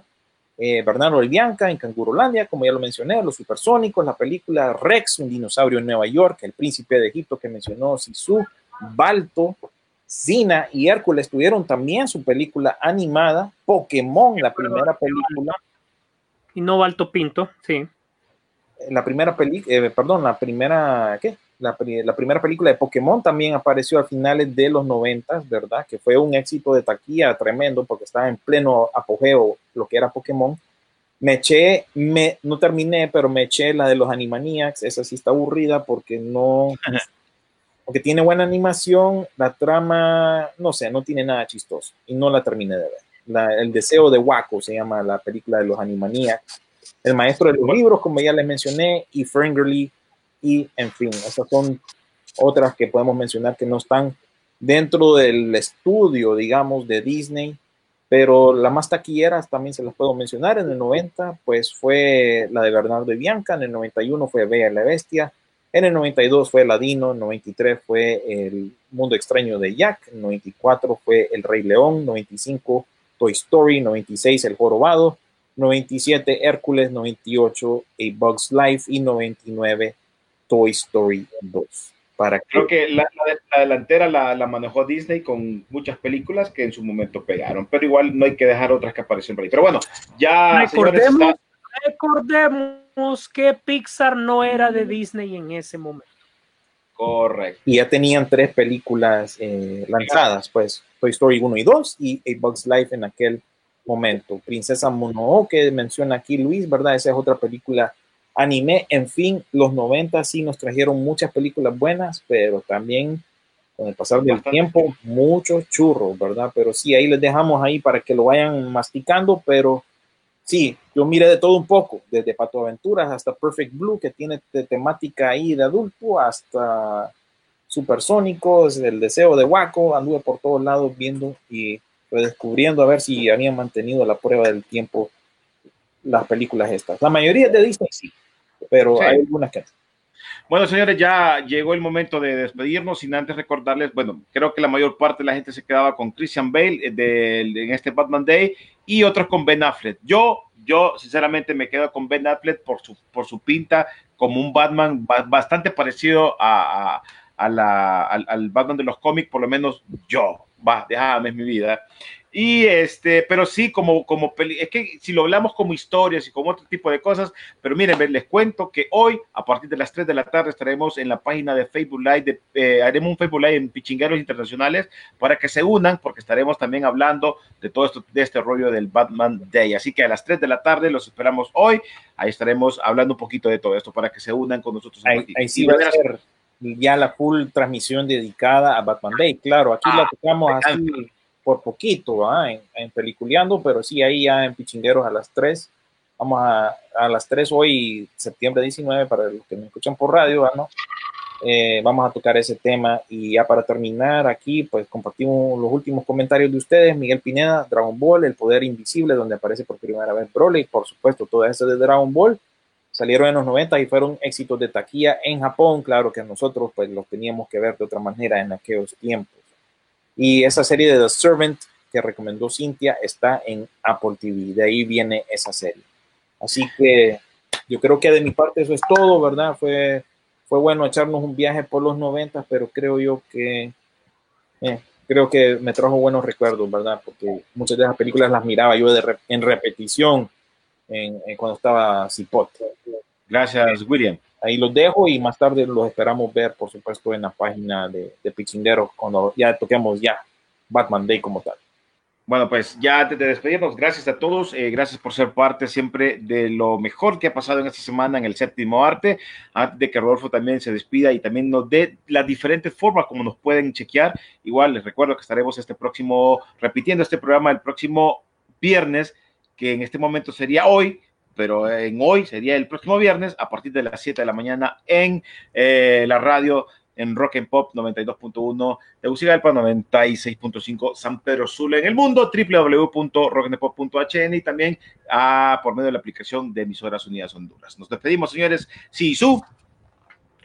Bueno, gracias a todos. Eh, les agradecemos a toda la gente que nos está apoyando siempre con el programa, que está pendiente tanto en la radio, nuestra base de fans, siempre de seguidores, mejor dicho, en la radio, que viernes a viernes siempre están pendientes del programa de Peliculeando. Un gran saludo a la gente que se conecta con nosotros para eh, este Facebook Live. donde hablamos de noticias, de lo que nos gusta del cine, críticas, comentarios. Eh, estamos siempre a sus órdenes. Gracias porque ustedes son parte del programa, ustedes hacen el programa. Sin ustedes no sería nada. Eh, la mejor manera de que nosotros agradecemos eso es que usted comparta esta publicación, comparta el programa como tal, eh, puede escucharlo de nuevo, tomar ideas y todo, váyase a Spotify, de ahí de Spotify salta usted para donde quiere, Apple, Google, Android, eh, Republic Radio, Open Radio, todos, todos, en todas las plataformas de, de streaming, de, perdón, de podcast.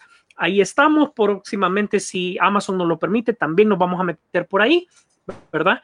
Entonces, más bien, eh, agradecidos con que ustedes puedan eh, pues reportar eh, su, y comentar dichas publicaciones, ¿verdad? Siempre le Gracias, agradecemos Carlito like. También por el apoyo. Sí, sí, sí. Y las redes sociales alrededor de, de Peliculeando y todo. Gracias a todos, gracias por estar pendientes. Nos vemos en el cine.